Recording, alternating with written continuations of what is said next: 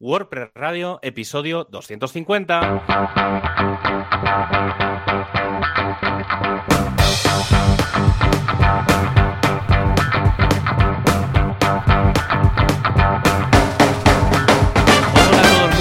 Bienvenidos a un programa más de este podcast, WordPress Radio. Hoy celebramos una de esas cifras redondas y es que este es el programa número 250. Aplausos. Fuerte aplauso. Juanca, por favor, por el amor de Dios. Ahora, ahora. Pero fuerte. Ahí, ahí.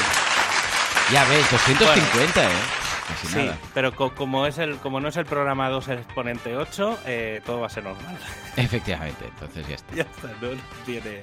A mí es que estas cifras no me hacen ilusión. Me hacen ilusión el, el 128, Pi, el pi, 256. Claro, sí, claro. el- el- Números sí, de estos. 256, un clásico. 214, claro. Los que ver, estamos en es el que- mundillo, cuando vemos un 256 lo percibimos distinto. ¿sí o no? Sí. 128, Bueno, pero eso es como. Tú, 156. tú cuando le preguntas a alguien, empieza a contar. Ujú. La gente empieza 1, 2, 3, yo, yo empiezo 0, 1, 2. Ah, claro, claro, claro, cero, sí, sí. Hay Claro, dos es que- tipos de personas en el mundo. Sí, va un poco por ahí. Bueno, eh, pues una semana más, los que no somos muy normales, somos Javier Casares desde javiercasares.com y Joan Boluda desde boluda.com. ¿Qué, qué pasa, Joan? Muy bien, ahora ¿Cómo me he acordado de ¿Cómo la camiseta esa que pone hay dos personas de tipos en el, eh, de, de- Do- dos, tipos de, personas, persona en el sí. mundo, las que saben binario y las que no, pero el que no. 2 es que está escrito en binario, entonces parece que ponga 10 y pone claro, es que pone hay 10 10 hay 10 personas Hay 10 tipos de Sí, personas. sí, sí, en Las el que mundo. saben las que saben binario y las que no. Es muy buena esa. Es muy buena. Porque claro, la gente ve el un 10 clásico. y lee el 10. Y claro, el 10 en binario son este dos. tío es Qué grande. Este tío es gilipollas. Sí, sí. También. Es la forma de decir, soy muy friki. Si te acercas ya sabes a lo que estás expuesto. ¿eh? Sí, claro, solo lo- los que hacen mates y cosas un poco raras, Claro, y, o sí, desarrollo y tal. Pero es muy Son buena. los que lo es ven. muy buena. Además ¿Qué que tal? te hace gracia porque lo lees y lees 10, porque en principio no vas pensando en binario. claro. Pero cuando ves el binario, entonces dices, hostia, qué bueno, en fin. Muy Bueno. frikis aquí. Pues antes que nada, Javi, voy a tener que eh, pedir perdón, te pido perdón a la audiencia porque la semana pasada grabé con el micro que no tocaba. Entonces, eh, Mm. Ah, aunque Javi me escuchaba bien a través del micro bueno, Sí. pues se estaba grabando todo con el micro del ordenador, que quizás es el peor Ah, micro que... O sea, yo creo que los portátiles, el micro que tienen incorporado es... Yo creo que es como de, mira... Para funcionar, Sí. para tener un micro. Para tapar el expediente, ¿sabes? Es decir, sí, sí, hay micro en el portátil. Hay un micro, pero creo que lo deben comprar los chinos, porque no hay micro peor que el Ah, que va no, sabes, en un sabes también lo que pasa, mía. que normalmente, depende del ordenador, ¿eh? pero eh, ha habido épocas, Sí. ahora yo creo que ahora ya no, porque yo, yo creo que ahora ya los ponen junto a la, a la webcam y entonces están encima de la pantalla o alrededor de la pantalla, pero históricamente los ponían eh, en el teclado. Debajo Madre, del teclado. clac, clac, clac, clac. Entonces, sí, sí, se- claro, se, escuchaba las teclas incluso. Claro, entonces, eh, es pro- o sea, yo, por ejemplo, cuando, cuando el mío, sé que lo tiene dentro del, o alrededor del teclado, y entonces, claro, cuando tengo que hablar o algo, me, Claro. me tengo que acercar y hablarle al teclado, no a la pantalla. Es decir, claro, los que me están viendo la conferencia, si necesito decir algo porque no me escuchan o algo, claro, ven mi cabeza, Normal. pues claro, estoy como hablándole al, al teclado. Pero bueno, bueno, ya está, ¿no? Es, shit Sí. happens. Si es que esto, la, la tecnología es lo que tiene. que Han pasado dos años de pandemia y a- hay to- el otro día estaba en una reunión y todavía Mm. estaba yo con él. Ah, pero me escucháis, no me escucháis. ¿En Y serio? me decían, sí, sí, tío, porque se me olvidó darle un botón. y sabes eso que dices, pero si yo los veo y todo, no, no entiendo Y qué dices, es lo bueno, que esto está ya debe pasando. estar superado, ¿no? Pues no. Eh, Claro, Claro, pero no, es sí, que sí. La, la última reunión eh, callé el micro y supongo que el programa ese, pues creo que era con el Teams, Hmm. cuando lo reinicié, pues se inició silenciado y claro, fue como, no, no entiendo por qué no va.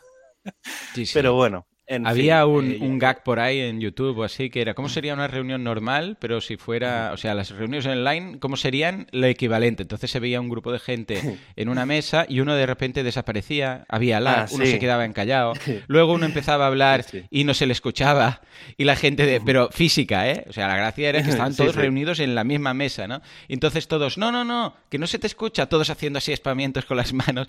De repente a uno salía su hijo por debajo de la, de la mesa, papá, que no sé qué, ¿sabes? Entraba otro, bueno, imagínate tú, se, se empezaba a escuchar un perro, ¿no? Bueno. también, también te digo, ¿eh? con, con, con, esto, una de las cosas que, mm, que creo que se ha medio normalizado hmm. es que antes era como que la gente que hacía videoconferencia, y a mí me pasa, yo por ejemplo me compro unos paneles oscuros para tener detrás de las hmm. de la cámara, digamos, para que pues, no sé, para que no se vea el sitio donde estoy y que siempre sea hmm. más o menos el mismo sitio. Antiguamente, ¿te acuerdas que estaba al lado de la pared? Tenía la pared aquella súper chula, pero como ahora ya no estoy ahí abajo, Em, pero claro, ya se ha normalizado el ver eh, comedores, habitaciones, puertas. O sea, ya el fondo de la reunión da como muy igual. Cosa que sí, y que no, se busca tampoco la perfección en ese sí, sentido. Sí, sí. Y supongo que, a ver, tiene cierta lógica, ¿eh? No, no, pues, mm. al final es una situación. Pero no sé, es como que es, es raro. O sea, ¿cómo ha evolucionado eso? En fin, bueno, da igual. Eh, Los estándares han bajado. Hostia, muchísimo. Ahora ya es normal ver ahí la lavadora, no sé qué. A ver, guardemos las formas un poquito. Sí, ¿eh? un, poco, un poco. A ver, yo puedo entender que se vea el cuadro y el, la silla detrás de donde estás sentado, pero, que se vea, no sé. sí, también depende del contexto. Si es hombre, pues sí, con los socios y tal, no sé qué, vale. Pero si es con un cliente, hombre, ponte un fondo, por favor. En, fin, ¿qué tal? Bueno, pues nada, yo por mi cuenta, nuevo curso en boluda.com, en este caso para publicar o autopublicar un libro en Amazon. ¿eh? Ah, típico que es, eh, bueno, pues venga, voy a, voy a tener un producto nuevo para que la gente me, bueno, no solamente para ingresar, sino para que me dé a conocer, ¿no? Porque igual tenemos un podcast, pero hay mucha gente que no escucha podcast, pero que sí lee libros, ¿no? Pues venga, ¿cómo me autopublico? Entonces ahí vemos, a, ver, ojo, no es cómo escribir un libro, es cómo publicarlo, o sea, este curso está centrado en eh, cómo debemos, las buenas prácticas para que nos encuentren en Amazon, lo que debemos considerar cuando escribamos el libro, el formato, el tema de la portada, o sea, todo lo necesario para el manuscrito que ya tengo, cómo hacerlo publicable y encontrable en Amazon, ¿vale? Discoverability y todas estas cosas. Y un poco también de, uh, de SEO versión Amazon, ASO sería.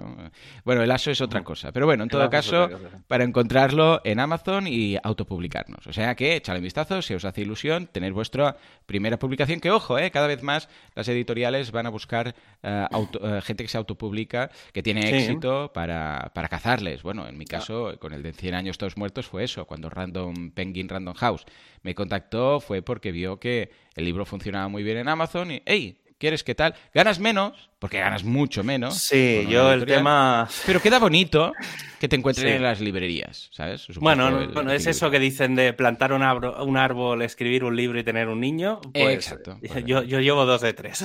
Venga, va, dos de tres. de tres. ¿no? Venga, va. A ver, ya no sabes. No, pero, pero sí que es verdad que yo, por ejemplo, a mí también, ¿eh? A mí me, a mí me contactó Anaya en su día. Eh, no, no, el, de, el de cómo ligar. Efectivamente. y fue por. Pero fue por lo que escribía en mi blog, ¿eh? No te creas que, fue por, por haber escrito algo, porque en realidad. Bueno, sí, no, miento. Sí que es verdad que yo había autopublicado dos libros antes. O sea, había hecho el deseo, la guía SEO, que esa la, la, hicimos primero en papel y luego la pasamos a digital directamente y el PDF. O sea, hicimos como tres fases. Hubo una primera fase que fue papel, la segunda versión se podía autoimprimir si la querías pedir, era, estaba solo en digital. Eh, y entonces podías ir a una plataforma de estas que te las imprimían bajo demanda. Luego el PDF te lo podías comprar por un euro durante un año. Además lo dije. Digo, mira, hasta esta fecha va a valer un euro. A partir de esa fecha estará gratis. Y, tío, y se vendieron, a ver, hombre, yo qué sé, a lo mejor se vendieron 200 o 300, no, no tampoco era una cosa que me iba a volver rico, pero bueno, era más por el tema de un poco, un euro era significativo, ¿vale? O sea, era como ahí el puntito un poco de, de, que no empezase a circular. Y, no, y, luego lo dejé abierto, de, o sea, el PDF mío, bueno, está, sí, todavía creo que está en javiercases.com barra SEO y barra WPO, están los dos PDFs ahí, que son, a ver, son, están muy obsoletos, son libros de 2006-2007. ¿eh? El deseo todavía está bastante al día para lo que es. El de web performance, obviamente no, para eso tener webperformance.es. Pero, pero sí, sí, luego tiempo después, dos o tres años después, me, me escribió Anaya para hacer el, el, libro aquel, que era un libro técnico, ¿eh? no, no, era un libro de autoayuda, era un poco manuales de cómo darse de alta en Facebook para ligar, cómo darse de alta en Mythic, en este tipo de cosas. Hablo pre-aplicaciones, pre-iPhone, pre-móviles, ¿eh? O sea que estamos hablando de hace mucho, bastante tiempo ya. No Pero bueno, estaba bastante, bastante bien.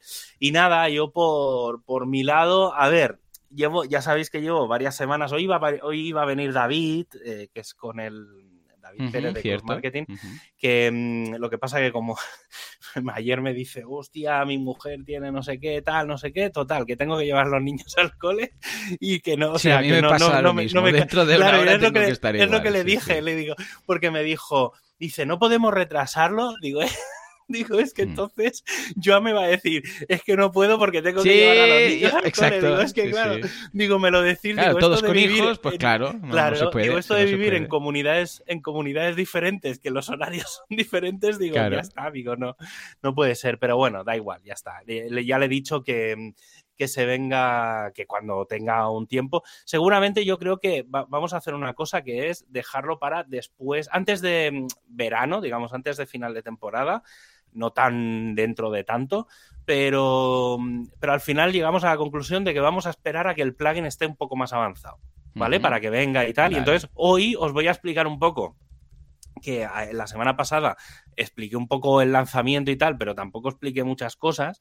Y, y, hoy, como el tema del día va a ser un poco más corto, voy a dedicar, dadme cinco minutitos para explicar un poco eh, cosas, porque eh, la verdad es que por un lado eh, me ha sorprendido mucho la acogida que ha tenido tanto la API como el plugin. Obviamente el plugin es como mucho más visual y es muy fácil que llegue a todo el mundo, pero el potencial que la gente ha visto, ¿vale? Porque ha habido ya 300, creo que lo he mirado hasta hace un rato y habían como 350 descargas ya del plugin eh, y habían como 150 o 200, porque ya hemos lanzado dos versiones, pero um, habían como 150 instalaciones activas y hablamos de tres días.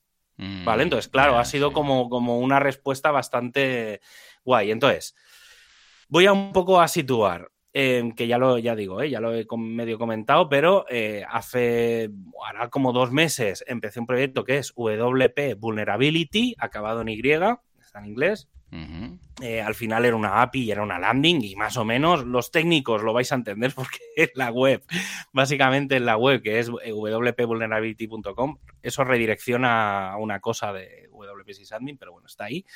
Eh, básicamente la, la, la, idea inicial que fue, fue lo que expliqué la semana pasada, que era... Uh -huh que estaba un poco harto y, y, lo he estado hablando con otra gente y me han dado un poco la razón, ¿eh?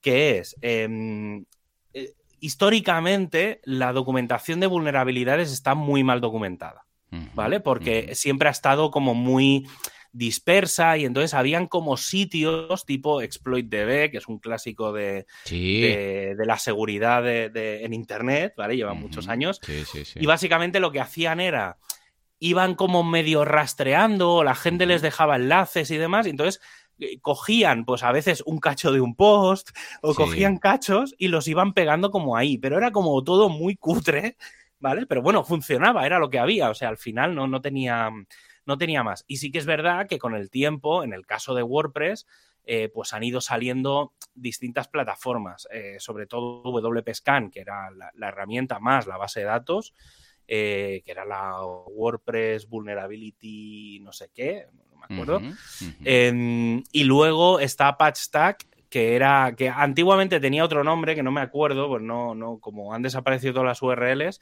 pues las yeah. han redireccionado. Eh, tenía otro nombre y bueno, básicamente Pasta, que es como una especie de gente que se dedica a temas de seguridad, pero es como, uh -huh. no sé, tienen como una CDN, es un poco extraño ese proyecto. Entonces, básicamente, ¿qué pasaba? Hostia, es que tú digas que es extraño, realmente. Es, sí, tío. ¿sabes? Es eso que tampoco me he querido dedicar a mirar ya, mucho, ya, ya. pero a, acabo llegando a ese sitio por varias cosas que no tienen nada que ver. O sea, por un lado eso de WordPress, por otro lado por cosas de CDN, por cosas de seguridad. O sea, es, como, es muy raro esa, esa empresa.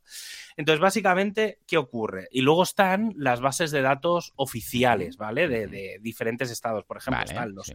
los CVEs, que son las de, digamos, como las de Estados Unidos, y los JVNs, que son las de Japón, ¿vale? Básicamente. Entonces, al final, ¿qué hay? Hay cuatro bases de datos donde supuestamente la gente va metiendo información. Vale. Entonces, la principal, la principal es y hasta hace dos o tres años, antes de que lo comprase Automatic, incluso yo he estado con, el, con uno de los creadores de ese proyecto, en la WordCamp Irún, hace, no sé si fue en la primera o en la segunda, pero bueno, ahora tres o cuatro años. Y la verdad es que muy bien con el tío porque yo tenía WP Danger y, y al final era muy complementario, era como una versión web de lo que daba esa herramienta que solo por consola. Y esta gente acabó copiando o haciendo una versión web que no les salió, porque además yo la probé, me dejaron de hacer de beta testers, eh, bueno, al principio era como gratis, y, aquello no les funcionaba, no, eran capaces de escalarlo, tampoco era su tal. Y entonces, eh, en ese momento en el que, bueno, cambiaron el software, y me fastidiaron a mí el proyecto. Es decir, mi proyecto dejó de funcionar porque cambiaron el software de una manera que no, hubo, que no hubo forma de recuperarlo. Ahora, a lo mejor ya, ya lo he dicho ¿eh? varias veces, pero si tengo un, un, mm. poco de tiempo este verano, porque el otro día estuve mirando y encontré un poco las bases de datos, los ficheros y todo, entonces a lo mejor con un poco de chapa y pintura y algo de actualización lo puedo recuperar. Entonces, al final... WPScan tenía una base de datos muy fácil porque además las URLs iban subiendo de uno en uno, ¿vale? Pero era un número, de 1, 2, 3, 4, 5. Y eh, estaba ahí, era más o menos accesible a todos. Cuando lo compré Automatic, todo eso, la API pasó a ser de pago, ¿vale? Entonces, la API gratuita te deja 25 peticiones, ¿vale? Teniendo en cuenta que todo el mundo, como mínimo, tiene una versión de core y una versión de tema, Claro. ¿Vale? Dos pues peticiones no hay quien te las quite. No, no, no. ¿Vale? Y 25 son relativamente pocas, ¿vale? y ya lo hemos hablado aquí alguna vez que como mínimo, yo personalmente, si, realmente quieres dar un servicio gratis, entre comillas, para un WordPress sencillo, mm, reducido, mínimo 50, si te quieres estirar 100, pero bueno, mm. viniendo de 25, 50 estaría bien. Y entonces, eh, claro, el resto de niveles son de pago y no es barato. O sea, no es un... Entonces, ¿qué pasa? Que al final la gente utiliza la herramienta de WScan, pero todo lo que había, pues claro, en el momento en el que se hizo de pago, pues la gente lo ha dejado de utilizar. ¿Qué ocurre? Pues que estás perdiendo seguridad. Normal. Sí. Porque al final pasas de tener una información de seguridad a no tenerla, ¿vale? Entonces, bueno, es su estrategia, lo entiendo. Lo que me extraña es que siendo Automatic hayan como cerrado todo eso. Pero bueno, ahí está. Eh, las, bases de datos del CVE y del JVN, como decía, son oficiales de los estados y para aparecer ahí alguien tiene que solicitarlo, ¿vale? Entonces, en este caso, tanto Patchstack como WPScan tienen el título, ¿vale? Para poder, cuando ellos detectan una vulnerabilidad, lo, la pueden enviar a, a estas bases de datos oficiales. Pero ahí no está todo porque no todas las cosas de seguridad eh, son lo suficientemente graves, ¿vale? Como para meterlas en bases de datos oficiales. Aparte, no tendría ningún sentido, porque esa base de datos, y ahí hay, hay cosas de Microsoft, de Intel, de, cualquier software, ¿eh? Y luego está, y entonces, pero bueno, esas son como la base, son lo mínimo. Y luego están eh, PatchStack, que básicamente es bastante parecido a lo que yo tengo, eh, porque en el fondo lo que han hecho también es recoger cosas. Lo que pasa que ellos, como también se dedican a seguridad, sí que van publicando eh, vulnerabilidades, que acaban repartidas luego en el resto de sitios, porque al final todo el mundo tiene parcialmente todo.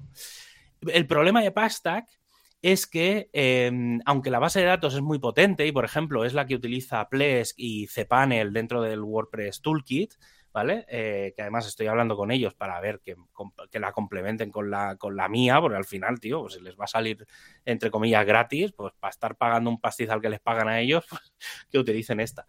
Em, el problema de Pastack es que a ver. Digamos, WPScan, hablamos de no es gratis, no es abierto, no es llegable a todo el mundo, por decirlo de alguna forma, porque no es gratis.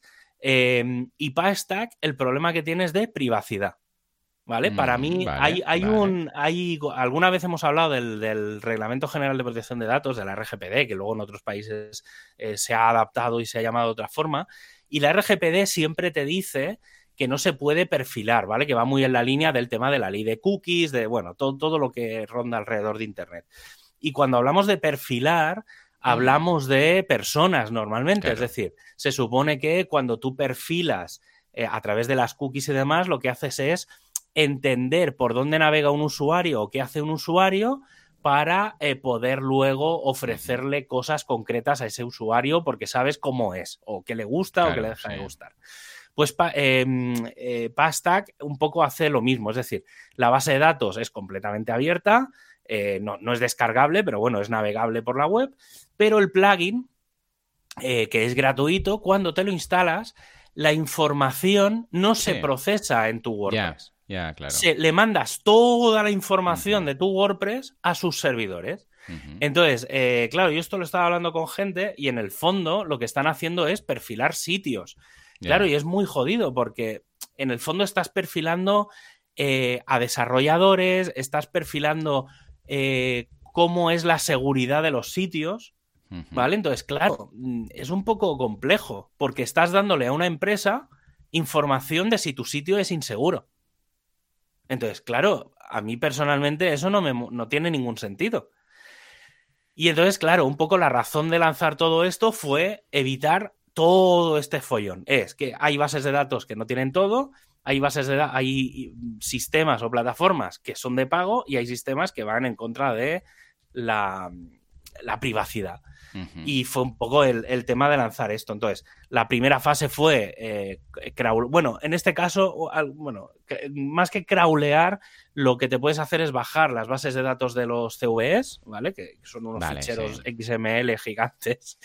Y entonces cada día me los bajo y los procesa. Entonces va buscando keywords o URLs o cosas así, en plan WordPress, WP no sé qué. Eh, la URL wordpress.org barra no sé cuántos. O sea, es, así, ¿eh? No, no, no os creáis que tampoco hay... A ver, sí que decir que he de decir que es el software más complejo que he hecho para interpretar datos, ¿eh? Luego, los JVNs eh, son bastante parecidos. Eh, sí que es verdad que, mm, también te los puedes medio, sí, te los puedes bajar con unos ficheros RDF, que son como una especie de, de XMLs, y también los procesas y tal, y más o menos los funcionan de la misma forma. Y el otro día me puse a crawlear directamente, a hacer un crawler y a crawlear Pastack y, bueno, bien, o sea, al final hice una primera tongada y, ahí voy un poco sobre, sobre, la marcha. Es bastante curioso porque mm, por cómo gestionan las vulnerabilidades todo el mundo. O sea, se hace muy diferente. Es decir, eh, mm. hay gente como WP Scan. Mm. Claro, hay gente que lo que hace es eh, genera una vulnerabilidad y le atribuye todos los, los, componentes a los que afecta, ¿vale? Sí que hay que separar las vulnerabilidades de lo que es el core de WordPress de las de plugins y temas, ¿vale? digamos, hay como tres niveles. Las del core son a su bola, porque eso es, es bastante follón, eh, porque claro, mm, el core de WordPress solo se actualiza desde la versión 3.7 en adelante. Es decir, todas las versiones anteriores a WordPress 3.7, todas son hipervulnerables. Es decir, a ver, estamos hablando del año anterior a 2008, ¿eh? creo, 2007, 2008. Entonces, pero bueno, son, son años. Eh, pero claro, y luego se han ido actualizando determinadas versiones. Entonces, cuando a ti te dicen WordPress, no sé, me lo invento, 592 eh, es vulnerable. y entonces, claro, salen versiones pacheadas de todas las versiones anteriores. De todas las anteriores, claro. Claro, la 3749. Si no quieres claro, sí. Claro, la 3749 no es vulnerable, entonces, claro, no es todo lo anterior a la, 5, la 592. No, no, no, claro. Es de la 58 hay hasta la 27, de la 57 hasta la 24. y entonces es bastante curioso porque, claro, tienes que ir controlando versiones y fechas. Es decir, pues normalmente cuando sale una versión menor de WordPress, sale una versión menor de WordPress de, pues imaginaos, desde la 37 hasta la 60, pues estamos hablando de 23 versiones diferentes. Es decir, hay que generar 23 versiones de WordPress diferentes. O sea, el mantener eso, yo de verdad que no lo entiendo. O sea, eh, mola mucho, ¿eh? No lo voy a negar. pero, pero, es una locura. O sea, la gente que lo tiene que hacer, eh, de verdad que es. por favor, actualizad todos, ¿sabes? Te, sí, ganas de o ya igual, o mantén, o mantén las 10 últimas versiones, o las tres mm. últimas. Pero, pero claro, es que estamos hablando de muchas versiones.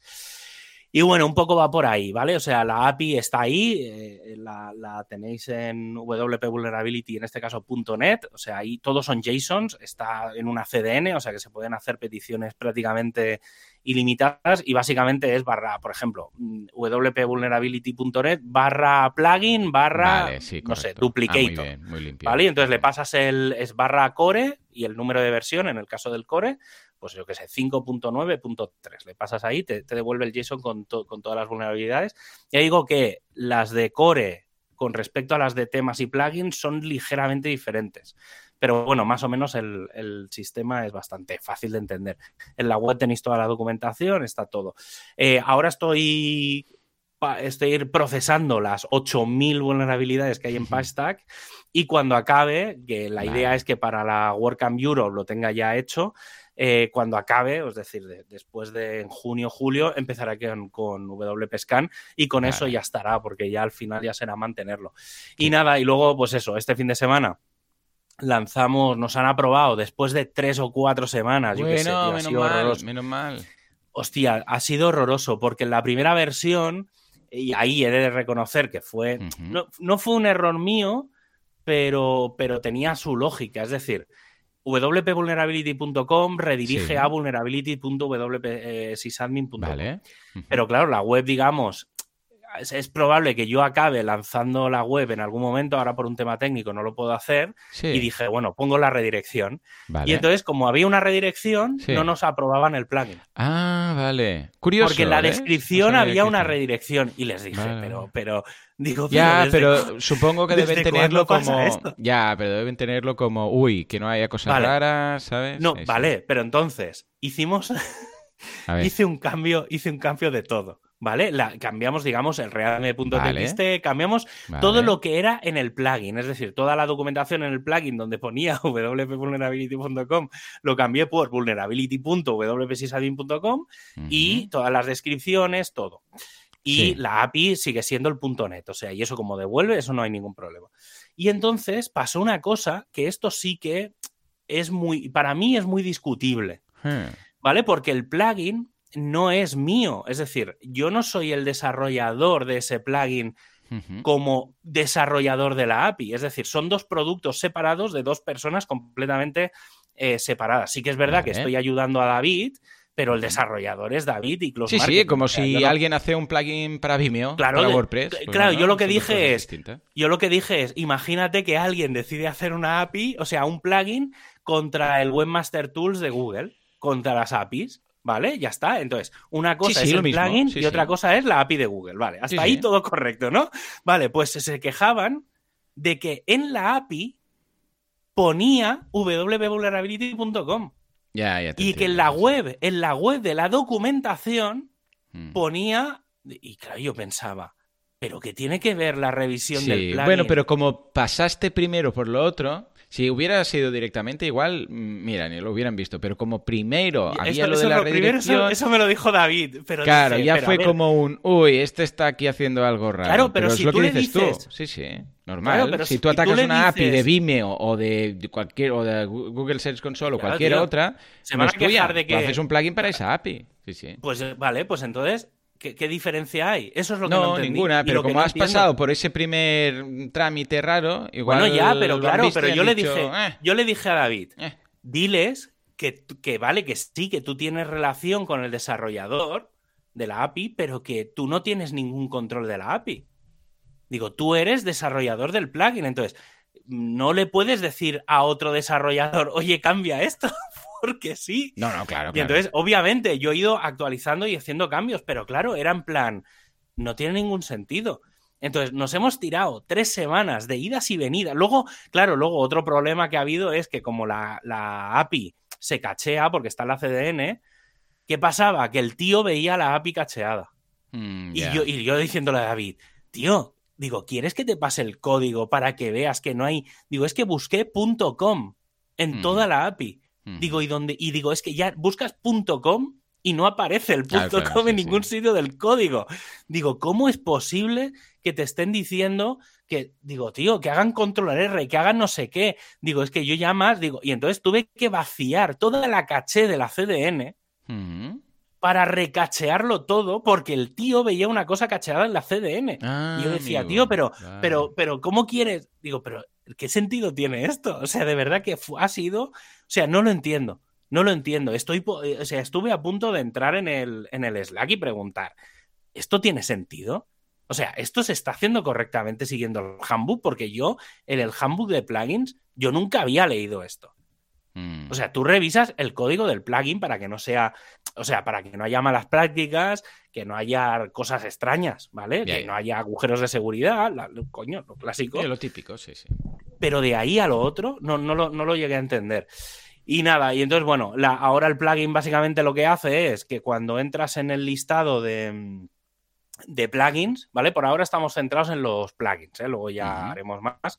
Cuando entras, eh, te salía, al principio en la versión 1, te salía un pequeño label al lado de donde pones lo de activar, desactivar el plugin y demás. Ponía, pues yo qué sé, salía una vulnerabilidad, dos vulnerabilidades, ¿vale? Y hasta salía eso, simplemente era un pequeño aviso.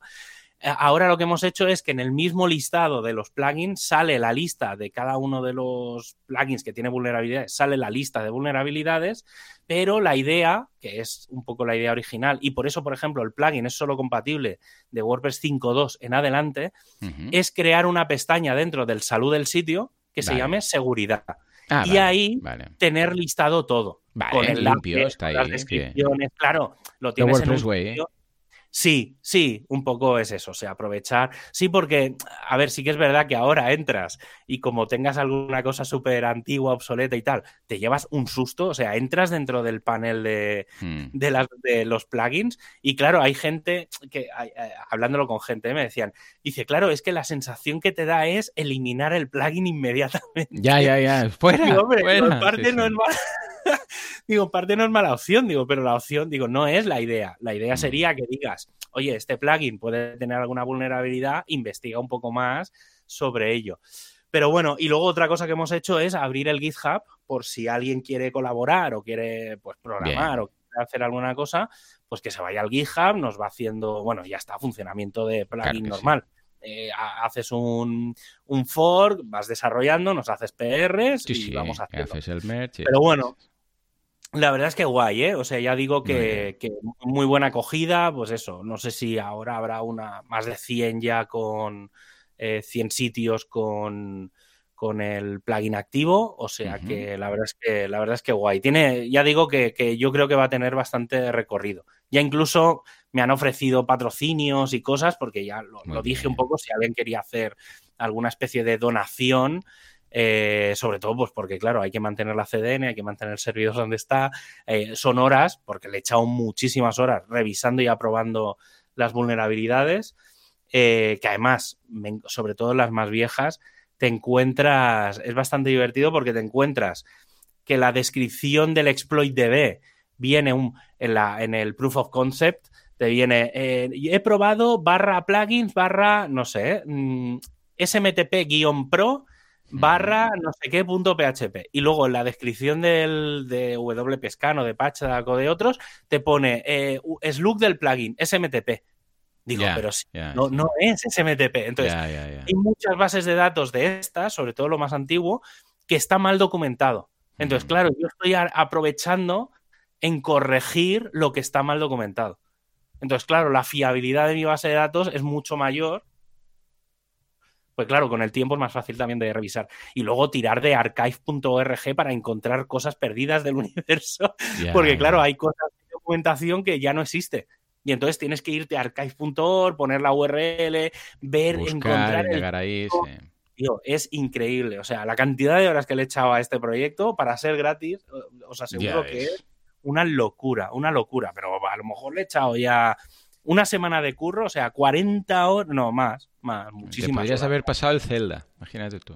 Eh, Pues sí, probablemente. Pero bueno, si alguien tiene alguna idea, sugerencia, lo que sea, eh, como el plugin está en WordPress.org, por cierto, también se puede traducir.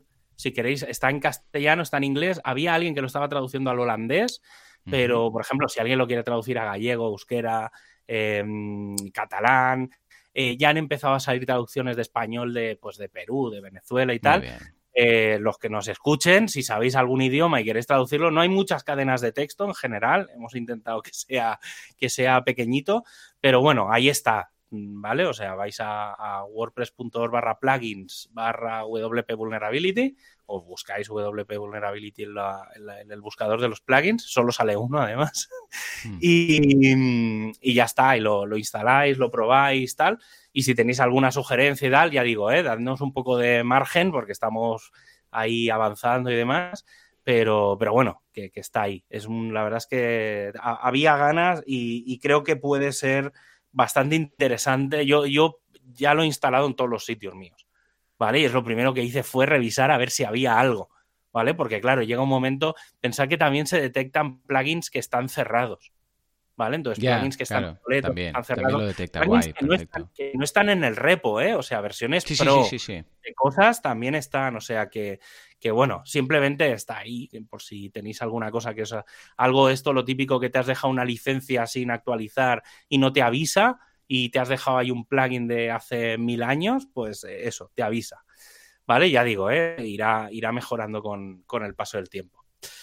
Pero bueno, un proyecto muy, muy, muy, muy chulo. creo que, lo probaré, Este fin de me bloqueo tiempo para instalar y... es, rápido, al final tampoco, tiene, tampoco tiene más. Pero bueno, yo creo que cuando ya esté lo del salud del sitio y demás, eh, que ya cuando venga David que explique un poco, además que explique un poco cómo lo ha hecho, porque hay, hay varias partes eh, guays y funciones y queremos hacer cosas más automáticas y no, no sé, o sea, hay, hay, hay varias cositas a hacer y creo que estará, que estará guay.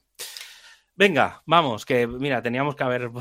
Sí, sí, hoy nos hemos cargado el tiempo del programa, básicamente en esto, pero, pero yo creo que nos da como mínimo para comentar. Sí, al igual, como mucho, vamos a hacer el patrocinador y la actualidad. Pero como es muy potente, vamos a ella. Sí, efectivamente, porque este podcast, uh, hay media ya de, programa, está patrocinado por nuestro gran patrocinador que es el hosting de hostings, el hosting que usa Google o que usa el hosting de Google. En todo caso, el hosting que tiene el uptime que todos queremos, la velocidad que todos queremos y especialmente el soporte técnico que todos queremos.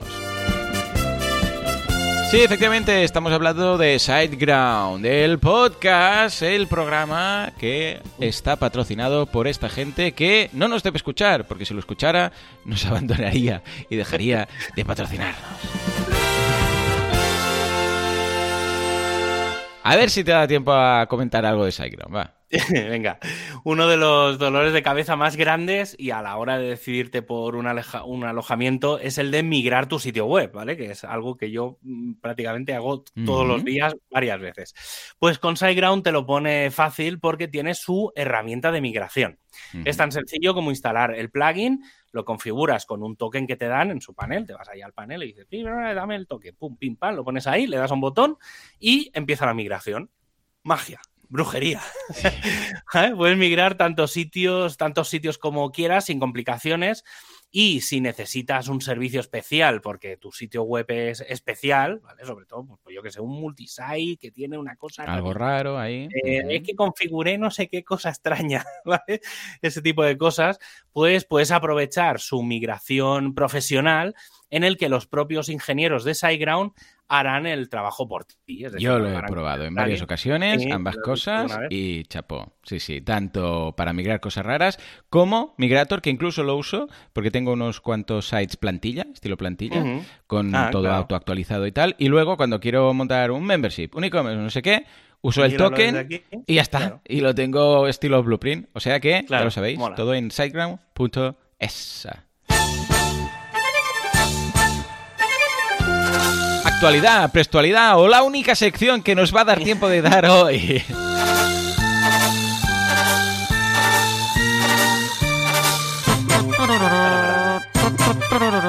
Bueno, bueno, bueno. Pero, eh, es actualidad, pero como es un monográfico de WordPress 6.0, yo creo que da como para actualidad tema del día. Eh, Javi, ¿va a pasar mm. como en el 5.0, que todo el mundo esperaba el gran cambio de la vida del mundo, o el, creo que fue el 4 también, y al final fue normalito? ¿O hay algo así muy molón? Hombre, a ver, eh, sí que es verdad que en WordPress 5.0 sí que hubo un gran cambio porque apareció eh, Gutenberg Sí, pero bueno, era la primera versión de Gutenberg un poco así, así, ¿no? Sí, pero claro, pero como cuando entrabas ya el editor cambiaba por completo, sí, que fue, es decir, sí que es verdad que en la parte del frontal eh, o en el resto, digamos, de cosas. no, hubo muchos cambios. Pero sí, fue la 4. Ahora que lo dices, fue la 4 la que pasó así, que todo el mundo pensaba que. Y dijeron incluso de Automatic, bueno, a ver, que sea un 4 no quiere decir que tenga que añadir aquí, vete a saber tú qué, ¿no? Es que Hay, hay, una cosa bastante curiosa con el tema de, las versiones. Ahora sí ya me empiezo a explicar esto, sí que es verdad que la sección del día. Que va, que va, la sección del día no entrará ni por asomo. Vale, bueno, la dejaremos para, sí, para, la otra semana. Em, a ver, entonces, el, eh, bueno, mm. existe una cosa, esto bueno, lo dejo caer un poco por, por, si a alguien le interesa, es un poco curiosidad. Existe hmm. una web que se llama SEM, S-E-M, ver, ¿vale? semanticversion.org. Además está en castellano y demás. Es una web que explican cómo funcionaría o cómo funciona de forma óptima las versiones de cualquier software. ¿Vale? Mola. Y entonces te hablan de las versiones mayores, de las versiones menores, de los patches y demás. Entonces, hay un problema y es que WordPress eh, funciona a medias en eso. Es decir, ellos te dicen que son versiones semánticas, pero en realidad no lo son. ¿Vale? Porque se supone que, por ejemplo, en los plugins sí que es verdad que se cumple bastante, ¿vale? O al menos en los plugins oficiales. Ejemplos, el de Gutenberg, eh, el, por ejemplo, el de Performance Lab, que también se ha hablado mucho, eh, pero por ejemplo, el de Gutenberg, pues siempre cada, cada vez hablamos de la la 12.9, la 12, la, la 13, la 13.1, la 13.2, ¿vale? Incluso ahí tampoco se acaba de cumplir del todo.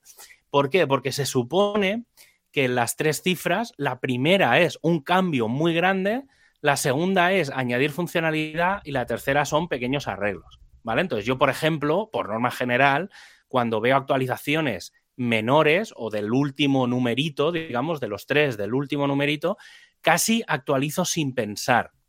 ¿Por qué? Porque se supone que no te es, es prácticamente imposible que se rompa nada.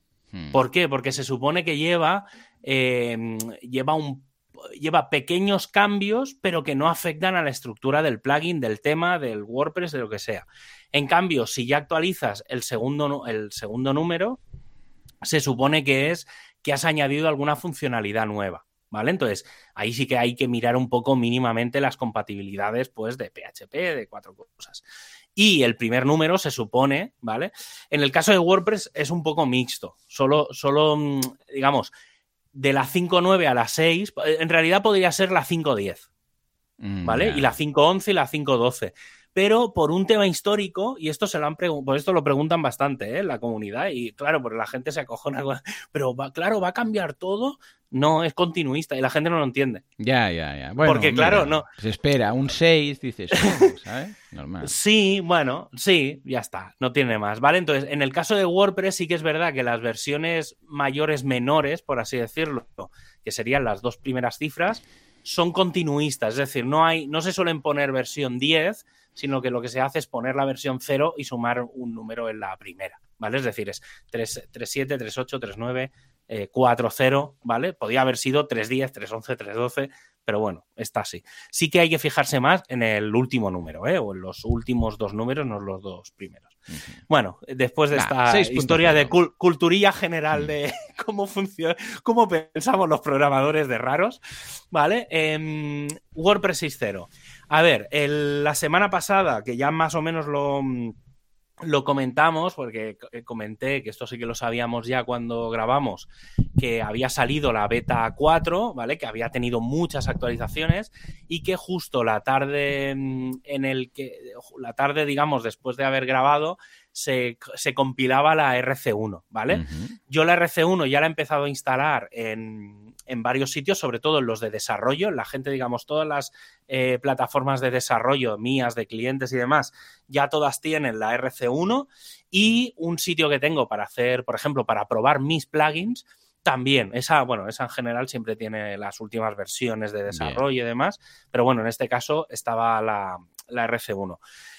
Hay que decir, y esto lo he leído, mira, el otro día se lo leía a Jeff Star, que también me hizo gracia porque dije, mira, digo, otro que piensa. Hablando de él, sí, digo, otro que piensa como yo.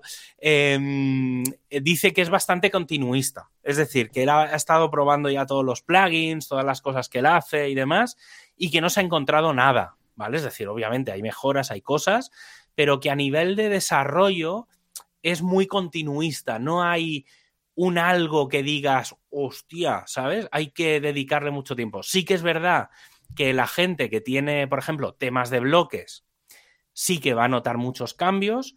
Sí que los que editamos y publicamos y escribimos mucho, sí que vamos a notar un salto muy grande en cuanto a, a mejoras en el editor. Y desde el punto de vista de performance, que también lo hemos ido comentando estas últimas semanas, eh, hay muchas mejoras. ¿vale? Pero a nivel de producto, por así decirlo, es decir, se han hecho muchas mejoras del producto, pero no se ha añadido producto. ¿Vale? Hay muy poca cosilla nueva, ¿vale? digamos, hay pocas funcionalidades nuevas, pero se ha mejorado todo el producto en general, ¿vale? Es un poco el resumen.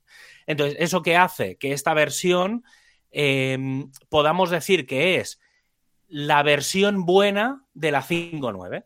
Es decir, todo lo que la 5.9 tenía que haber traído a nivel de sistemas de rendimiento, de performance, de todo, es eh, esta versión 6. Entonces, en ese sentido es muy, muy, muy continuista. Yo, a mí no se me ha roto nada. Eh, tampoco, ya lo creo que también te lo comenté hace unas semanas, que no hay actualización en la base de datos, que también es muy significativo porque en las versiones mayores suele haberlas y en esta no hay, lo que significa que no hay tampoco cambios muy trascendentales. Bueno, está bien. Eh, ya digo, ¿eh? los que mm, hagáis desarrollos y demás, sí que tenéis que probar los temas, pero si no tenéis un tema de bloques, no vais a notar muchas, muchas, muchas cosas. Hay algunas cosas para desarrolladores muy interesantes. Varias cosas antes de entrar en, la parte, digamos, más técnica, más de chicha.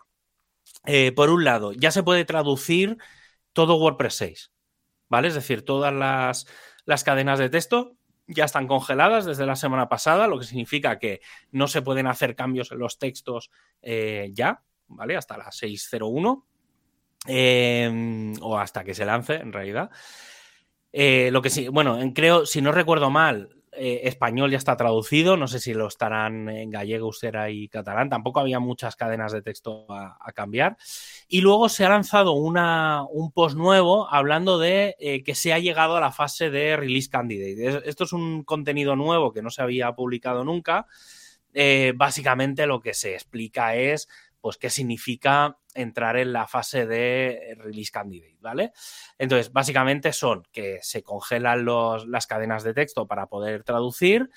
Eh, por un lado, se abre ya la rama de WordPress 6.1, es decir, si queréis empezar ya a trabajar en WordPress 6.1, ya se puede empezar a trabajar.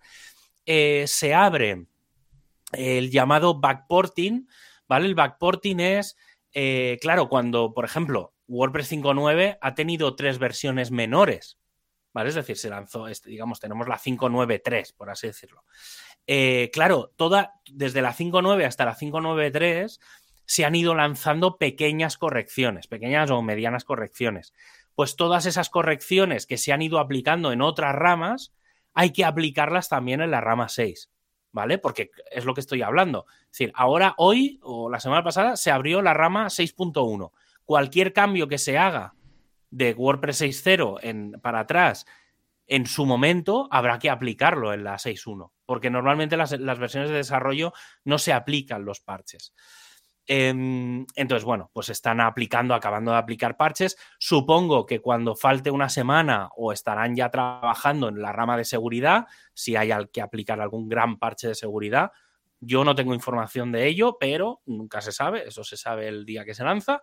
Claro. Y em, lo que sí que se están haciendo, eh, y se han hecho muchas pruebas y muchas mejoras en esta versión, son los el, test suite, ¿vale? la, la, capa esa de herramientas de pruebas eh, para ver que todo funciona, ¿vale? Yo he mm. visto, o sea, a mí hay cosas que me han petado durante dos o tres días, obviamente luego las han quitado, pues son, bueno, para eso se hacen, para hacer pruebas, para que revienten las cosas y se sepa un poco qué es lo que revienta y por qué revienta. ¿Vale? Y entonces, em, también la semana pasada comenté que tenía que salir el, artículo, el post tradicional que sale del WordPress, en este caso el WordPress 6 Field Guide, ¿vale? Que es el documento eh, que se publica en el Make con el resumen de todos, todos, todos los cambios que se han hecho, ¿vale? Entonces, voy a hacer un repaso rápido porque hay cosas que ya hemos comentado, entonces tampoco voy a entrar mucho en, detalle, pero sí que voy a hacer un poco un repaso general de todas las cosas, porque además las han agrupado un poco por temas. Entonces, en cuanto a accesibilidad, hay, no me atrevería a decir un centenar, pero hay, es, es exagerada la lista de cambios de tickets que hay relacionadas con accesibilidad.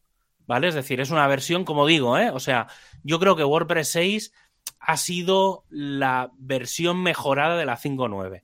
Y una de las cosas que se habían, y es verdad que se había quedado muy colgado la 5.9, era todo el tema de accesibilidad y se ha hecho mucho, mucho, mucho trabajo en cuanto a, mejoras de accesibilidad. Y van a venir más, ¿eh? porque sé que en la parte del editor no se han podido hacer todas las que se querían hacer y se van a hacer, digamos, va a haber como una versión que se le va a dedicar mucho tiempo al editor y la siguiente versión mucho tiempo al resto, ¿vale? Entonces van a ir como un poco, eh, porque es que no, no son capaces de, hacer todo, ¿vale? Hacen falta muchas manos en el equipo de accesibilidad y es complicado un poco ver esa visión global. Luego, en la parte del editor de bloques, a ver, hay muchas cosas, ya digo, eh, que, he comentado. Por un lado, eh, todo el sistema de bloqueo, ¿vale? Hemos hablado varias veces del, del block locking, ¿vale? Que es el bloqueo de bloques. Suena como un trabalengua.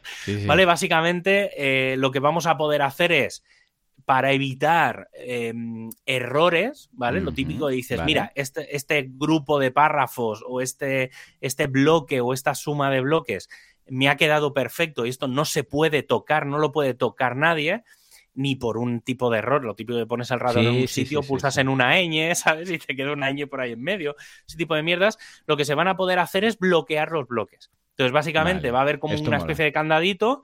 Entonces tú le dices, mira, este bloque lo bloqueas le das y entonces a partir de ese momento, mm, aunque lo pulses, mm, no podrás hacer cambios. Ni Puedes desbloquearlo como una capa de, Photoshop, vamos, lo típico. Sí. Sí, sí, y entonces, a ver, eh, eh, obviamente te vas ahí al bloque, te sale la barrita, le das al candadito, lo desbloqueas y ya está. Pero está muy bien porque mm, es para evitar las típicas, o sea, cagadas, cagadas que pasan. que, pulsas en algún sitio mueves un bloque y no te das cuenta porque le has dado una combinación de teclas que no tocaba. Correcto. Eso, yo creo que eso va a estar muy guay, sobre todo para bloquear mm, los bloques reutilizables y alguna serie de cosas que a veces te vuelves loco porque dices, pero, pero ¿qué he tocado para que me esté diciendo que tengo que guardar el bloque reutilizable si no lo he cambiado? y es porque alguien lo ha tocado en otro lado, ese tipo de mierdas que no, no tocan. Luego, mm, otra cosa que se ha mm, lanzado, además se ha lanzado eh, últimamente, ha sido el, el, template, ¿vale? Del Create Block, ¿vale? Esto es un sistema, básicamente son una serie de scripts que, te permiten, sobre todo con herramientas tipo el WP Click, con otras herramientas, es eh, poder empezar un bloque desde una base. Ah, ¿vale? Entonces, es como un. Es como los que hayáis programado en C y en programas así raros, es como un include. ¿Vale? O sea, como los imports del stdio.h, estas, estas, mm. cosas de C, eh, que era como, tienes ahí como una, una, serie de herramientas y entonces las importas para que la creación de un bloque sea mucho más fácil y mucho más estándar. Pues básicamente es eso. Entonces, esto se ha añadido, creo que se añadió el día 5, o sea que se añadió después ya de haber cerrado la RC como no afecta al producto, pero sí que afecta a desarrollo, a los desarrolladores de eso, eh, se ha añadido y un poco no, entre comillas, no pasa nada. Luego, una cosa que no sé si hemos llegado a comentar, si no ahora me lo dices para no repetirnos, em, que es eh, cuando abres una ventana de una página, no de un post, ¿vale? Sino de una página o de cualquier tipo de contenido eh, de custom post type, digamos, de tipo página, por así decirlo, em, va a salir un modal Sí. En el que, sí, cuando entres, sobre todo en uno, en uno nuevo, ¿eh? en uno blanco, eh, digamos, añadir nueva página, ¡pum! Cuando entres te saldrá un modal. Y ese modal te va a decir qué tipo de página quieres crear. y te van a, salir como plantillas. Ah, vale, con bloques. ¿Vale? sí, son como patrones, son patrones de página, es un poco raro, todavía no está bien acabado de definir. pero por ejemplo, te saldrán como una. Es muy canvas ¿eh? el sistema, es decir, no te van a salir como los patrones al uso, que te salen ya con una foto de ejemplo, con un lorem ipsum, sino que te saldrán como unos dibujitos. Eh, así muy lineales de el típico cuadradito con la foto que es una X, las, los textos que son varias sí, un layout, un blueprint. Sí, una sí, una especie de blueprint y entonces la idea que es, la idea es que cuando alguien llegue a WordPress y vaya a crear una página, porque en realidad no nos engañemos, donde realmente la gente utiliza los Visual Composers, elementos, divs y cosas de estas, es en las páginas, no es en los posts. Eh, pues es un poco el, digamos, el sustitutivo de, eso, de no utilizar un, un editor visual, sino que el propio WordPress te dé como plantillas para mm, para empezar a utilizarlo. Yo creo que eh, ya lo, llevo diciendo desde hace mucho tiempo, que tenía bastante claro que WordPress 6 iba a ser una versión muy interesante desde el punto de vista de edición, precisamente por esto, por este tipo de pequeños detalles, porque yo, por ejemplo, esta semana me han pedido dos elementos y varios divis. Es un cliente que tengo que se lo tengo que hacer sí o sí, pero te aseguro que cada vez que alguien me ha pedido es, pero tú sabes lo que estás pidiendo, ¿sabes? bueno, esto no dejará de ser como los patrones, pero te los ofrecerá antes de, empezar la página.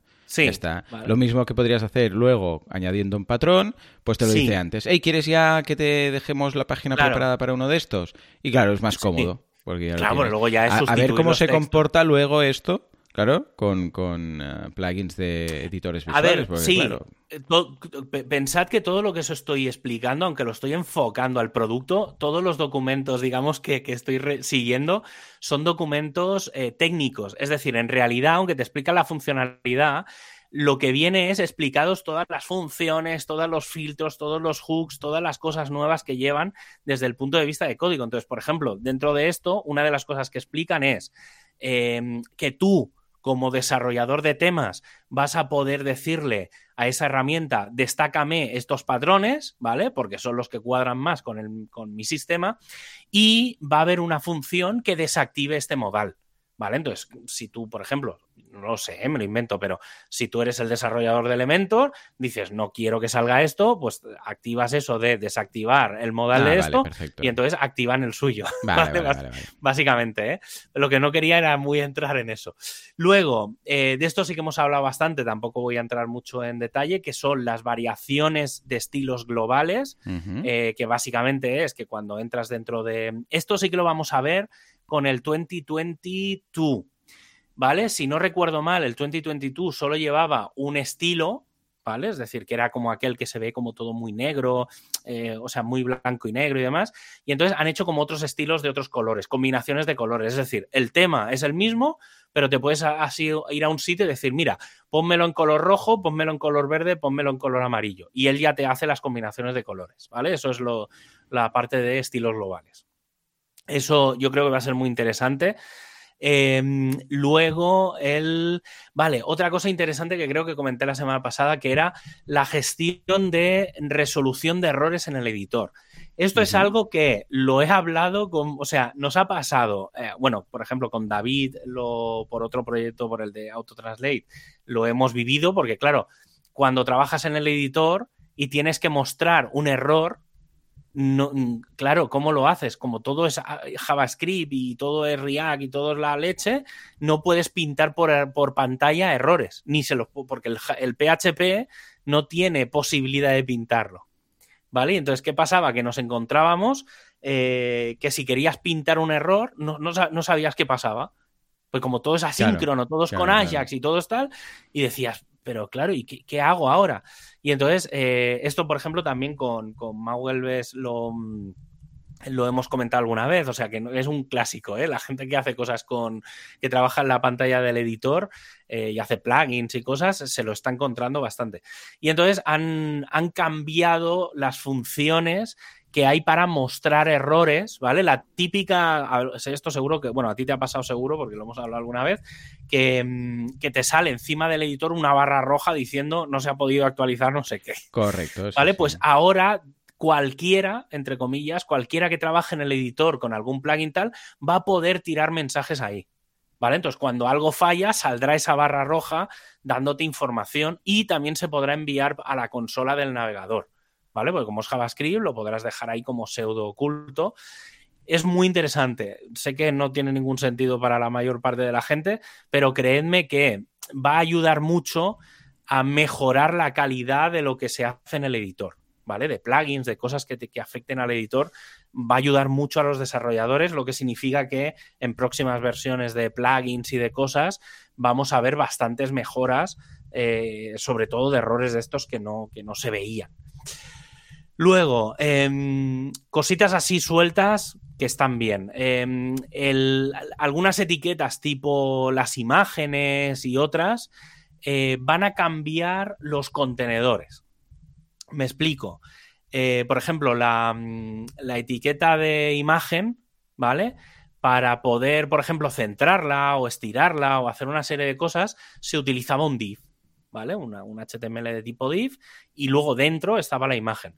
Pues ese div, en vez de ser un div, por ejemplo, en el caso de las imágenes, va a ser un picture. Ah, Hay una etiqueta nueva que es picture, Perfecto. ¿vale? Em, que existe desde el HTML5, es decir, hace ya unos cuantos años que, está, pero no se estaba usando. Sí, curioso. Hay, hay otra cosa...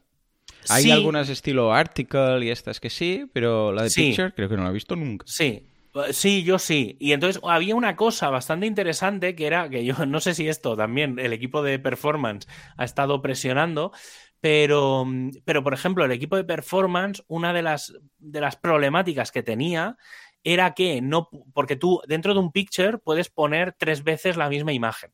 ¿Vale? Por ejemplo, podrías poner un JPG, un WebP y un PNG. Y el navegador solo utilizará la mejor imagen según su criterio.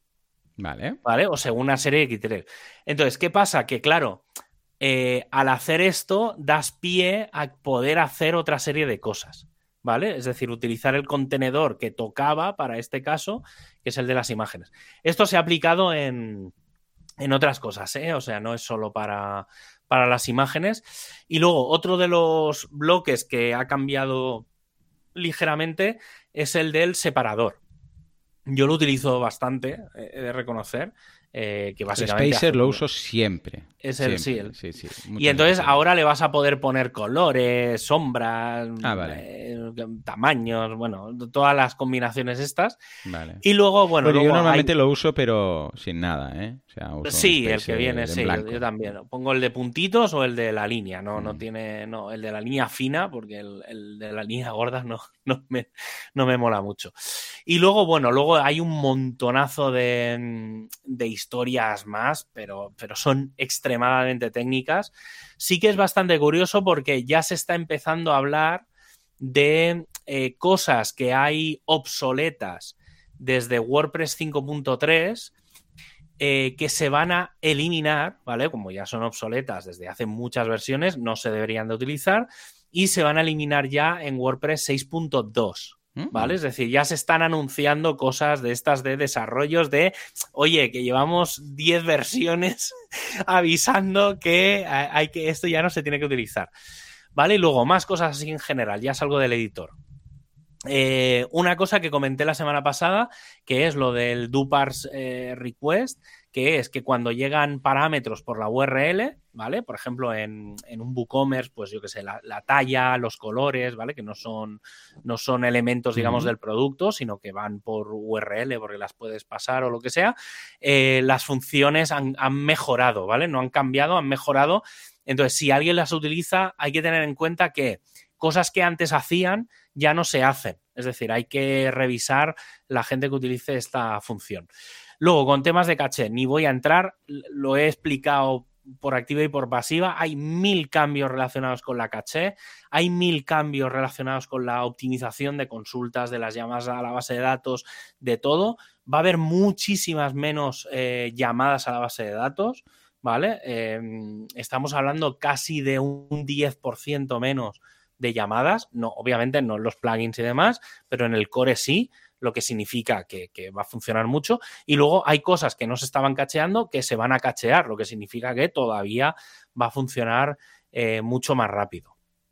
Luego, em, en, el, en el, a nivel del media, también se van a poder, antes he comentado que se ha cambiado la etiqueta que agrupa los, las imágenes, pues se ha hecho una serie de funciones que permiten modificar eh, los estilos, los parámetros dentro de una imagen. Esto también lo comentamos hace, hace un par de semanas. Y luego otra cosa que se ha hecho, que creo que es bastante interesante, aunque no, yo pensaba que ya se estaba haciendo, que es todos los tamaños de eh, los media, es decir, cuando tú subes un PDF, cuando subes una imagen, cuando subes cualquier cosa, el tamaño, los bytes que ocupa, se van a almacenar en los metadatos de ese contenido.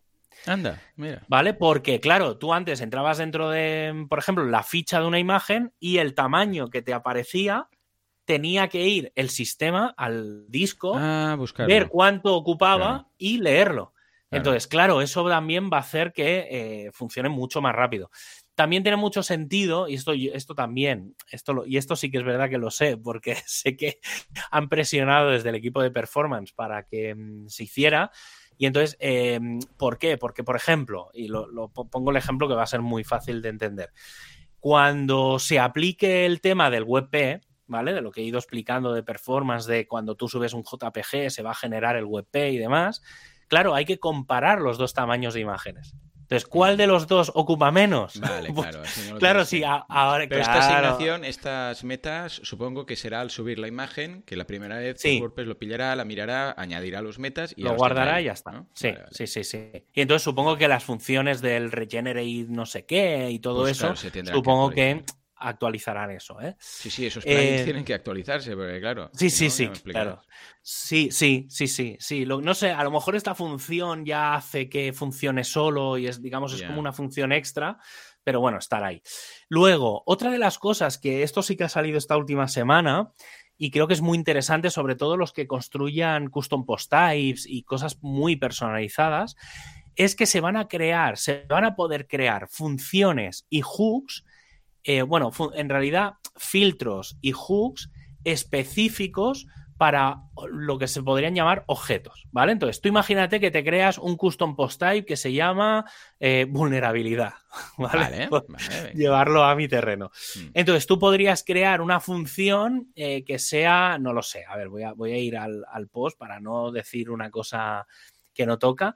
Sí, por ejemplo, em, imagínate que quieres crear eh, una taxonomía de, eh, del custom post type de vulnerabilidad. Pues podrías hacer un, una, tendrías una acción que es registered eh, underscore taxonomy underscore y entonces ahí puedes poner el nombre de tu taxonomía. Es decir, tú tendrías como una función, una acción en este caso automática, es decir, no, no, no va a dar un error si tú creas automáticamente Register Taxonomy Vulnerability. Y eso automáticamente se creará, ¿vale? Es decir, cuando tú crees un objeto, se crearán una serie de filtros, hooks, acciones y demás eh, de forma automática con el nombre de tu, de tu objeto, ¿vale? De tu custom postal, de, lo que tú crees. Entonces está bien porque, claro, no tienes que crearlos tú a mano, que es un rollo patatero, sino que ya lo tendrás un poco medio, medio hecho. Esto va a ayudar bastante, sobre todo, a extender mucho, mucho mejor y mucho más fácil. Eh, temas de taxonomía, lo que expliqué la semana pasada, eh, mejoras de performance y demás. Eh, con respecto a los temas, eh, también más o menos todo está eh, explicado. Por un lado está eh, el tema de la facilidad de incorporar patrones a los temas a través del theme.json y demás. Todo el tema de la exportación, que ya lo hablamos, creo que también la semana pasada hablamos bastante de ello.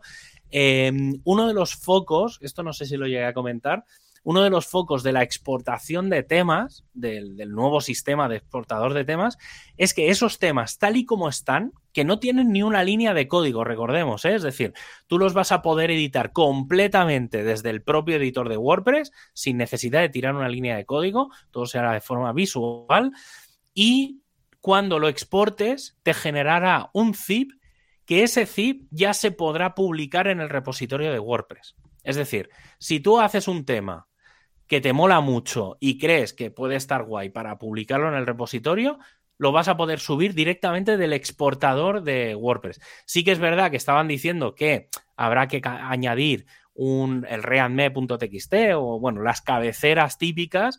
Incluso estaban diciendo que a lo mejor lo ponían allí dentro de un sitio cuando exportas de quieres exportarlo con no sé qué y que lo puedas rellenar ahí, entonces ya lo incluya, pero en esta versión todavía no viene. Em, pero bueno, va a ser como relativamente fácil eh, publicar en el, en el repo. Y luego, eh, otra de las cosas interesantes de los nuevos temas es que no van a necesitar el index.php. Mm. ¿Vale? Que hasta ahora era el único fichero obligatorio dentro de prácticamente un, un plugin, un tema. Siempre tenían que llevar como un fichero base. ¿vale? un PHP base, pues en este caso los temas de bloques no van a necesitar llevarlo. hace falta. ¿Vale? Es la, es sí, o sea, ya te digo que el tema, todo lo relacionado con temas, siempre llevábamos a. Yo recuerdo que hace dos o tres años empezábamos claro, es que ahora desarrollar un tema, medida, no sé qué, ¿te acuerdas que decíamos, hay que esperarse o todavía hacerlo con el sistema antiguo o empezar ya a mirar el tema nuevo, el sistema nuevo? Vale, definitivamente, ya yo ya sé a partir de cuándo ya hay que empezar a hacer temas de bloques, ya, con WordPress 6. ¿Vale? O sea, el punto de inflexión de dejar de hacer temas clásicos a hacer temas de bloques es ahora. Obviamente no es de un día para otro, pero si tenéis que empezar a aprender hacer temas, ya os digo, empezad ya a aprender a hacer temas de bloques. El resto os lo podéis olvidar, ¿vale? O sea, realmente WordPress 6 va a ser ese punto de inflexión en ese sentido. Con respecto a usuarios, también las dos cosas que hay ya las hemos comentado, que son eh, que el WP User Query, que es las, funciones, digamos, que llaman a, las, a, las, a los datos de los usuarios, vas a poder pedirle un dato concreto, el nombre, el email, eh, yo qué sé, el avatar, y no se va a traer toda la información que hay.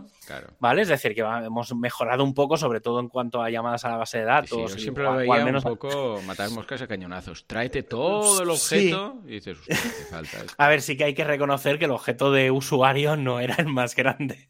No, no, pero, obviamente siempre está bien.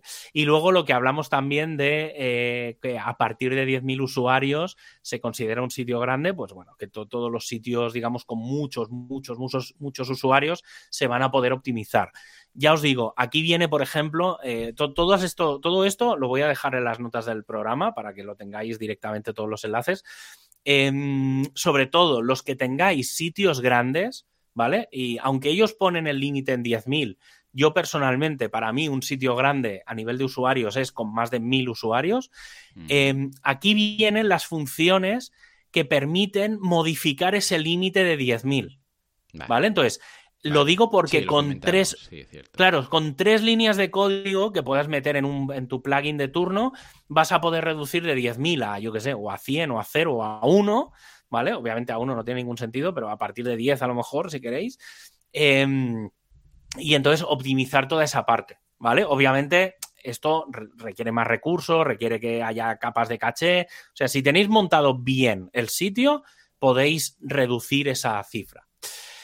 Y luego, bueno, hay un post que, que vienen, el miscellaneous, ¿vale? Que no queráis saber lo que hay ahí, ¿vale? Que son 20.000 mierdecitas de, mm, de, cositas, ¿vale? Y este sí que no vienen, no son productos, son directamente cachos de código o filtros o mierdas, ¿vale? Por ejemplo, hay cosas de... Mm, eh, por ejemplo, se va a poder cambiar una cosa que no se podía hacer hasta ahora, que es muy surrealista, que es que a partir de ahora se va a poder cambiar el contenido del mail de recuperar contraseña. Hombre, grande. ¿Vale? ¿Sabes? Que era como un estándar y no se podía. Pues ahora han añadido un par de filtros eh, para eso. También se van a poder cambiar las, los, los iconos de la barra de navegación. Hay algunas cosas que se van a poder hacer con las instalaciones de plugins y demás. Pero bueno, tampoco, no, hay muchas, muchas cosas, hay tres o cuatro, pero bueno, están bien, son simplemente cositas así un poco sueltas de saberlo, que esto existe, pero bueno, como estará en la documentación, pues si empiezas a programar cosas nuevas, ya está. Y luego, un detalle simplemente de un plugin que, mm, que me llegó el otro día y creo que es bastante interesante, sobre todo los que os molen, digamos, los filtros de Instagram, por decirlo de alguna forma. Sí, porque hasta ahora WordPress, todos los filtros que tiene, digamos, sobre imágenes son con CSS y demás, y a ver, hacen cosas muy chulas, pues el blanco y negro y demás. Y lo guapo es que no te modifican la imagen, pero hay gente que quiere hacer filtros guays, ¿vale? De, que, eh, ¿vale? Entonces, hay un plugin que se llama Image Filters, ¿vale? Y el Slack es image-filters, no tiene más que te tiene 22 filtros de este tipo, ¿vale? Ya digo, ¿eh? esto es más un plugin tipo eso, filtros de Instagram, de cualquier aplicación de estas de que tiene un montón de cosas preconfiguradas. Lo que me gusta mucho es que es un bloque. ¿Vale? Ah, vale, vale, vale. Tú coges una imagen, o sea, no es que te vayas al media y proceses la imagen, no, no. Lo que mola es, tú te vas al editor, cargas una imagen Mm. pulsas, le dices que aplique y entonces te salen como todos los filtros, ya como medio precalculados, pulsas y entonces sí que te genera esa imagen específica, optimizada para, para, ese bloque. ¿Vale? Simplemente es una cosa que encontré y dije, mira, lo comento y, y ya está. y si quieres, venga, tira la asinto de adquisiciones, inversiones y demás y la tienes por ahí, si no lo digo, ¿eh? Venga, como, va? Bueno, va, venga, rápido. Adquisiciones y fusiones y todo, tira más. Al final de todo, vamos a. Al, venga, ahí, al, final. Al vale, final. dos cosas. Eh... Venga, Venga, dos cositas. Eh, la gente de Memberium, que ahora se llama Membershipper, se ha quedado con un plugin que se llama Wishlist Member. No sé si te suena, ¿vale? Es una mezcla, ¿sí? Vale. Eh, es una mezcla de Restrict Content Pro con varias cosas de usuarios, no sé, se te permite hacer muchas, muchas cosas. Eh, bueno, básicamente, pues se lo han quedado esta gente, no tiene más, pero bueno, si utilizáis el plugin este del Wishlist Member, está bastante interesante, me lo he mirado justo antes de empezar. Y, hostia, hace muchas cosas para crear membership sites y cosas así. Está, está guay. Estoy desarrollando un plugin de memberships ahora. Sí, sí, con ah, todo lo que necesita. Sí, sí, aún está. Bueno, ya está funcionando. Lo que pasa es que aún estoy. O sea, hasta que no lo haya yo probado y reprobado mil veces, no lo voy a lanzar, ¿eh? Pero sí, sí, tendrá todo lo que yo quiero en un plugin para memberships. Porque Hijo mío, desde que compraron Restrict Content Pro los de tal, que ah. está un poco abandonado el tema. Y hay cosas que no me gustan, con lo que he hecho... Si alguien tiene una lista de Reyes Magos de lo que quiere un plugin de memberships, ahora es el momento que estamos en pleno desarrollo. Perfecto. o sea, esto es lo típico de como nadie me da lo que yo quiero, Exacto, me, lo, hago yo. Sí, sí, sí. vale, vale. sí, sí, que es un poco... A mí lo, que me ha pasado con la API es un poco lo mismo, ¿eh? Vale, y luego, eh, otro... Mm, un desarrollador bastante potente de temas de WooCommerce y demás, que no sé cómo se llama su empresa, pero bueno, él se llama James Kemp, eh, se ha quedado con Replybox. Replybox es alguna vez, eh, ay, ahora se me ha ido el, nombre de, mm, del sistema este de los comentarios esos como dinámicos. Discuss. Eso, del, del Discus, mm. ¿vale? Del mm. Discus con Q. Eh, pues se ha quedado con Replybox. ¿Vale? Que básicamente es como un poco un sustituto de eso. Ah, Por lo que parece, eh, pues tiene mejoras en cuanto a privacidad, bueno, no sé, mejoras en general, ¿vale? Es un, plugin bastante interesante. Eh, bueno, ya está, no, no, tiene, no tiene mucho más, pero bueno, como curiosidad, pues si queréis, si queréis darle una, una ojeada, creo que se llama Reply Box, Get Reply Box, Get Reply con y box.com. Eh, y bueno, ahí está un poco explicado todo. Y voy a adelantar el tema del día, que además será cortito, pero ya sí que es verdad que no nos da tiempo. va, va. Eh, además, hoy se nos va a estirar a una hora y cuarto más. Sí, estamos pasados de horas, imagínate, llevamos hora y 18. Eh, tengo un tema que me pidieron, lo digo por si alguien quiere ampliarme cosas o alguna cosa relacionada para ampliar 5 o 10 minutitos más y hacer dos temas del día en uno, que es sobre dominios internacionalizados. ¿Vale? Que son los dominios estos con ñes, con, Ah, vale, con cejilla, tildes, tal, con- sí. con- sí, ¿vale? Entonces, bueno, he explicado un poco medio historia, medio qué se puede hacer, qué no se puede hacer, cómo afecta a WordPress, cómo no.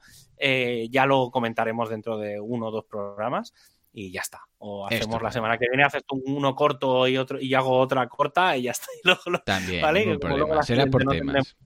No tendremos programa. La idea es, la semana que viene presentas tu tema, la siguiente no habrá programa porque estaré en, en Oporto. en- en Y yo también por ahí, ambos estaremos por ahí, o sea que Perfecto. difícil sería. Y la semana siguiente ya lanzo el guante, si es que han llegado a escuchar el podcast, pero como me voy con, con David y con Jesús Yesares, con David Pérez y con Jesús Yesares, el martes después de la WordCamp, eh, que dije hace un la semana pasada, dije, oye, ¿por qué no hacemos un especial un poco de explicándolo? Eh, me molaría, si pueden, obviamente, eh, que se vengan y expliquen un poco también su experiencia, o sea, que no em- que explique yo mi, mi punto de vista del, Bien.